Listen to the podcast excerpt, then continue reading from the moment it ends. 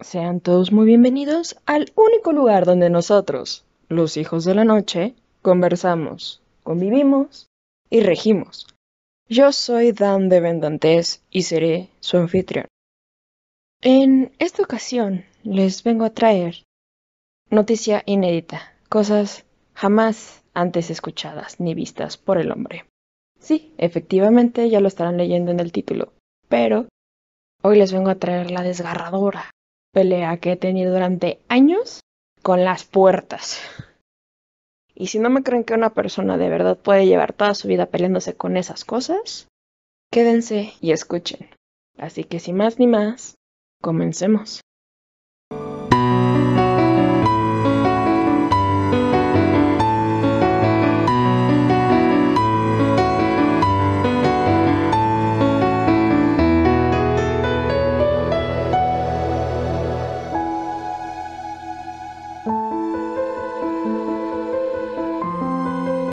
La verdad es que no esperaba revelar estos secretos tan rápidos o tan siquiera mencionarlos en este podcast aquí delante de todos ustedes, mis hermanos, hermanas y hermanas.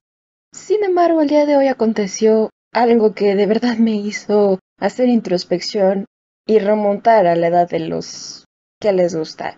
¿10 años? Si no es que un poquito más.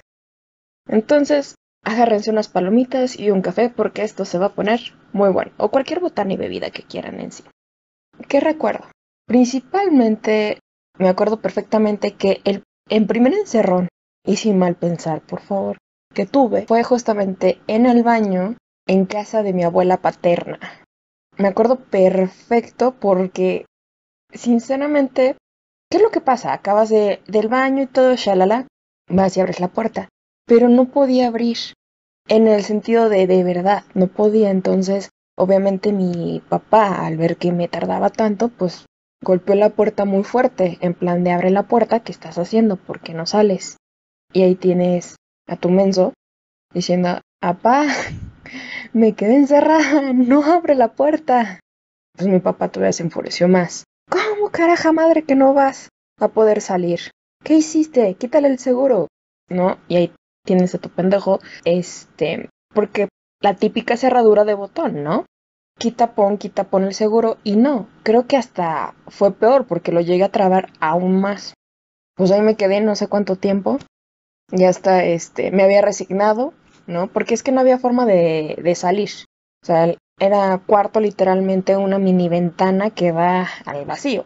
Entonces no había forma de sacarme. Yo ya me hacía ahí, la verdad, haciéndome mi vida, dije ya valí gorro hasta que nada más escuché un portón. No sé si, no me acuerdo ahorita si nada más fue mi papá o tuvo que llamar a un cerrajero. Incluso me atrevería a decir que mi idiotez, por tanto apanicamiento, nada más sí tenía que quitar el seguro. Si no me recuerdo así, fue como se solucionó el asunto. No, hombre, pero salí de ahí disparada y llorando y como el poema, no sé si han escuchado de mamá, mamá, soy Paquito, ya no haré travesuras. Algo así.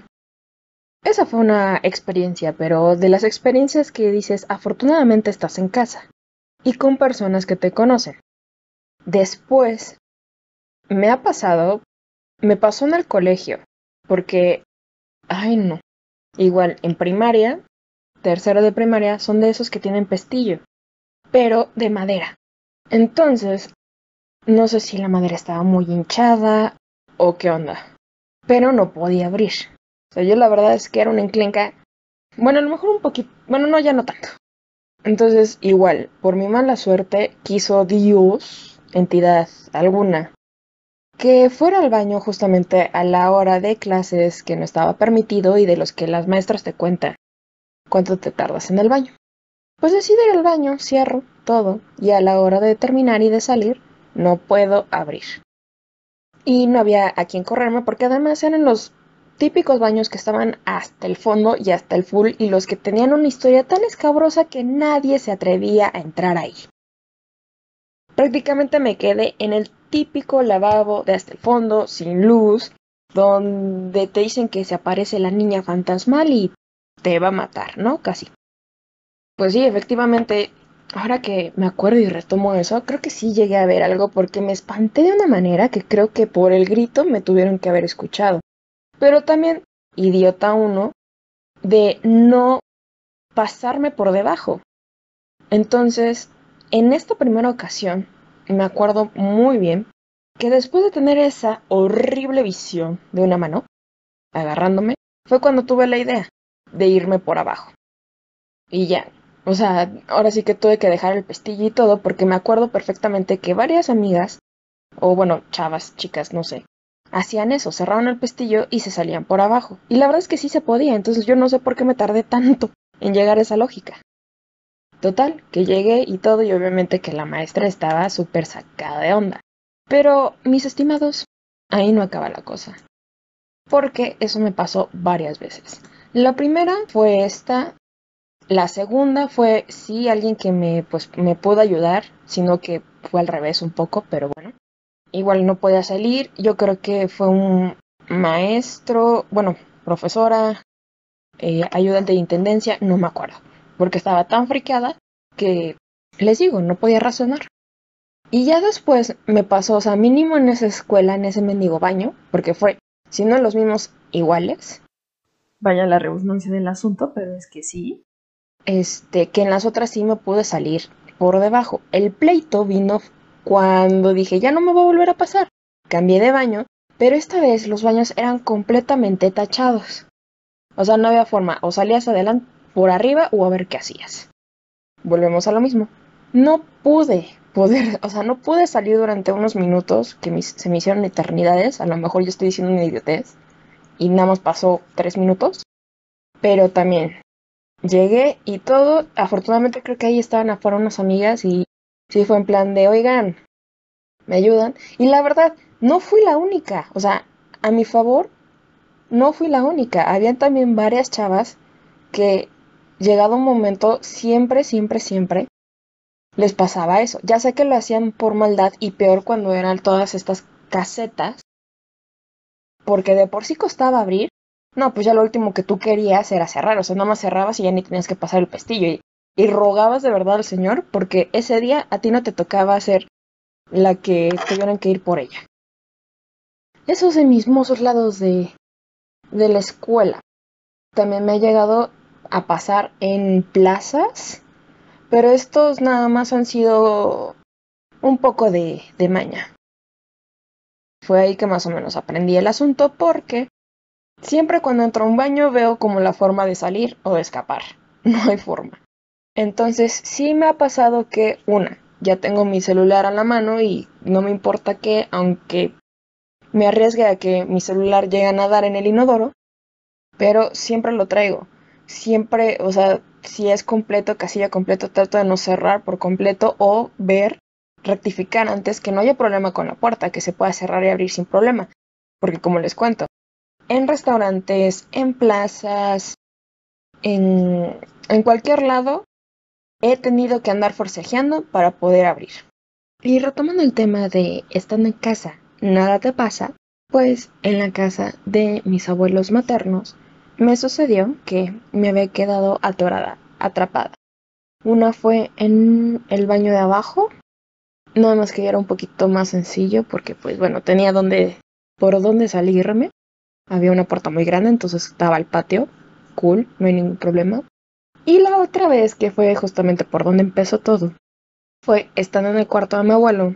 No sé si estaban haciendo alguna tipo remodelación o algo, el caso es que la manilla tenía más años que Matusalén. Entro al cuarto, cierro y gracias, otra vez. Damas y caballeros, la niña está encerrada. En dos ocasiones tuvieron que tirar la puerta. Uno, de ahí se desvencijó justamente la manija porque tuvieron que quitar literalmente la puerta. No había forma de abrirla porque la puerta está tan bien empotrada al marco que no, no hay posibilidad de pasarle una tipo tarjeta ni nada de eso. Si se preguntan que cómo es que lo sé, porque créanme, ya lo he intentado en varias ocasiones. Y no, no funciona. Esa fue una, y de ahí siguió mi maldición, gracias a que al día de ahora he tenido mínimo tres experiencias y una que hoy espero que me la resuelva. Es decir, sí fue cuando tuvieron que quitar la puerta, eso uno, También fue hace unos meses que estábamos cambiando obviamente de chapas por lo anterior y pues mi chapa al no entrar completamente en la madera le tenían que hacer como una especie de reforzado.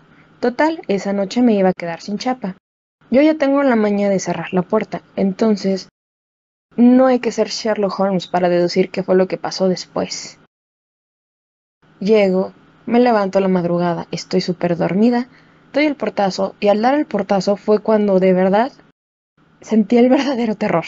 Ni cel, se los prometo. Me pasé desde la madrugada hasta un poco en la mañana tratando, de verdad, o sea, con videos de YouTube, cómo carambas abrir.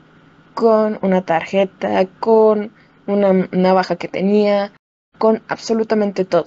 Pues de tal ruido que mi mamá desde abajo me escuchó, subió y me puso una friega desde el otro lado de la puerta, afortunadamente.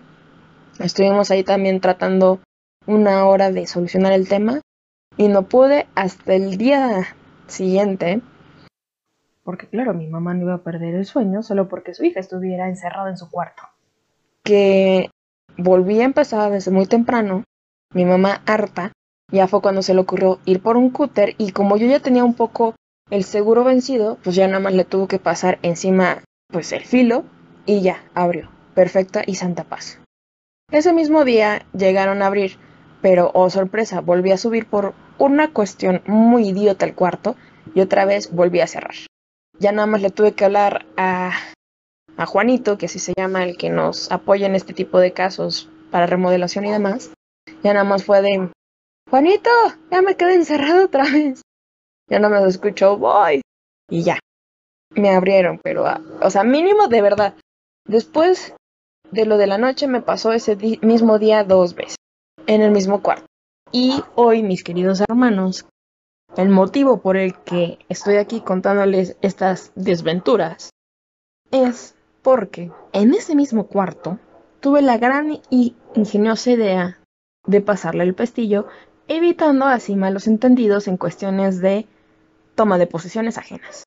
Todo iba perfectamente bien, sin ningún tipo de problema, hasta en la mañana que obviamente uno se levanta en estado zombie, no reacciona, no nada, hasta que oye cerrar la puerta.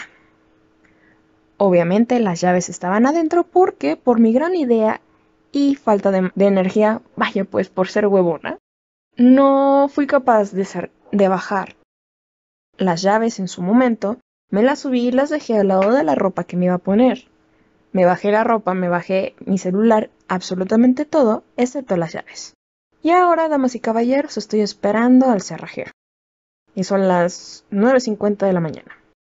Así que sí, puedo decir que tengo un gran trauma con las puertas, puedo decir que sí tengo una lucha encarnizada y hasta ahorita la verdad es que van de ganar las puertas. Pero bueno, ¿qué le vamos a hacer? Espero que se hayan divertido por lo menos un rato escuchando mis tragedias cómicas, que a mí me gusta llamar las tragedias griegas. Bueno, por esta ocasión sería todos mis queridos hermanos. Nos vemos en el siguiente podcast.